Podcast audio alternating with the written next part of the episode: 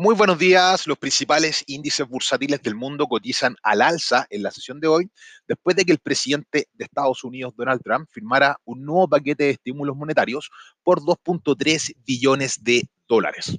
Los índices americanos cotizan muy cerca de nuevos máximos históricos.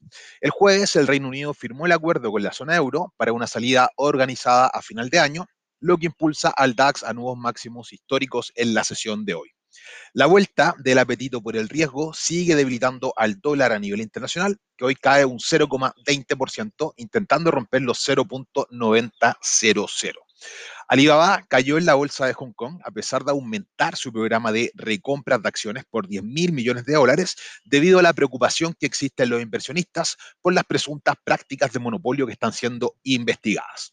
Durante el fin de semana vimos un Bitcoin marcando nuevos máximos históricos llegando a los 28 mil dólares. Actualmente cotizan los 26 mil 730. Respecto al COVID-19, sigue la fuerte expansión por el mundo, superando ya los 80 millones de casos y 1.7 millones de fallecidos, por lo que se imponen nuevas medidas de restricción tanto en Europa, Estados Unidos y también en Asia. Japón, por ejemplo, prohíbe el ingreso de extranjeros hasta fines de enero y la Unión Europea inicia una fuerte campaña de vacunación. Si revisamos los commodities, vemos que el cobre eh, mantiene este rally alcista ya cotizando en los 3.59 dólares la libra. Eh, la plata sube bastante fuerte, un 2,20%. El oro se mantiene neutro, cotizando en los 1.880 dólares.